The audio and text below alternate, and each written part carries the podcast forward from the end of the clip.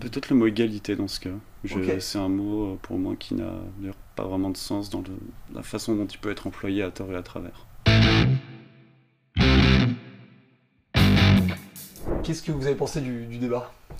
Bah, Ça s'est plutôt bien passé, je pense. On a pu chacun euh, dire ce qu'on avait à dire, montrer nos quelques points d'accord, nos, points de désaccord euh, parfois fondamentaux aussi et exprimer euh, chacun, je pense, ce que pense euh, une certaine partie, euh, une certaine partie de la jeunesse. Donc voilà, c'était très bien, dans un bon état d'esprit et à refaire. Ouais, je pense qu'il y avait moyen d'aller un peu plus loin sur certaines questions, effectivement, qui sont les vrais désaccords fondamentaux.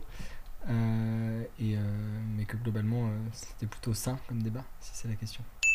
Quelle est la personne, selon vous, qui est la plus compétente en débat que ce soit des personnes avec lesquelles vous soyez d'accord ou euh, avec lesquelles vous soyez d'accord ou pas d'ailleurs?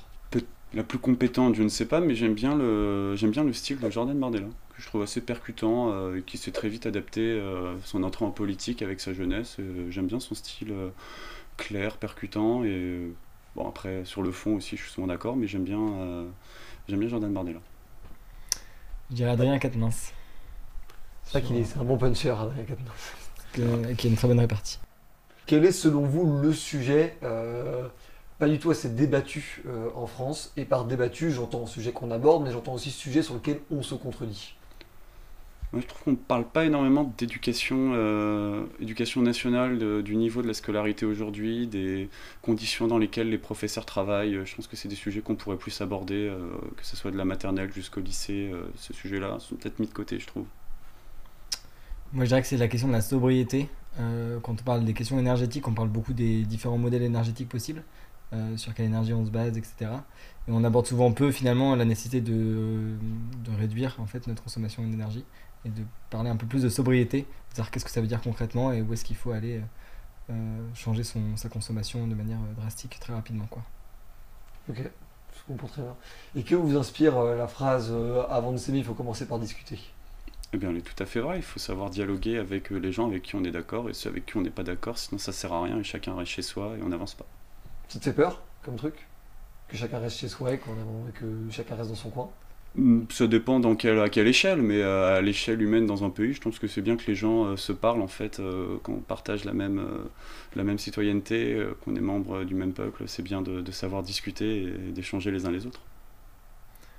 Je pense que c'est en partie vrai, mais qu'il faut se mettre d'accord sur un langage commun. Et moi, j'observe trop souvent euh, qu'on parle souvent de, avec des mots derrière lesquels on ne met pas les mêmes choses. Donc c'est parfois difficile euh, de discuter et de dialoguer quand on se rend compte qu'on utilise beaucoup de mots valises euh, où chacun peut un peu mettre ce qu'il veut derrière. Donc très vite, la langue n'a plus trop grand-chose de cohérente quand on a des dialogues et des discussions. C'est quoi le, mot valise ultime pour toi? Le mot valise ultime? Celui qui te fait, celui qui te fait péter un câble parce qu'il est utilisé par euh, des gens totalement différents pour des choses totalement différentes. Je crois que c'est le mot de résilience. Parce qu'il est arrivé en entreprise là il n'y a pas longtemps, je ne sais pas euh, comment.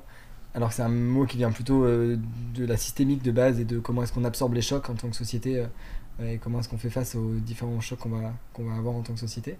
Et là, il est utilisé en entreprise notamment par des managers, etc. pour avoir plus de résilience. Hein, c'est... Management du sport. Voilà. Donc, assez, assez énervé par rapport à ça. Ouais. Yannick, une valise ultime pour, pour terminer euh, Là, tout de suite, euh, là, tu me prends de court, je t'avoue. Euh, j'en ai pas en tête. moi, je dirais solidarité. Je pense que solidarité est un mm. bon mot valise, bien utilisé en fonction de ce quoi ça nous arrange. Ça inspire de, la confiance, tout le monde est content, mais ça peut pas du tout dire la même chose en fonction de qui Peut-être le mot égalité dans ce cas.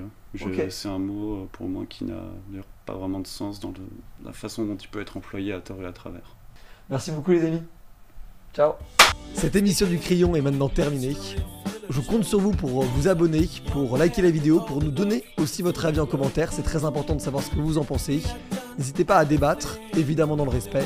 On se retrouve très bientôt pour de nouvelles vidéos. C'était Valorant. Ciao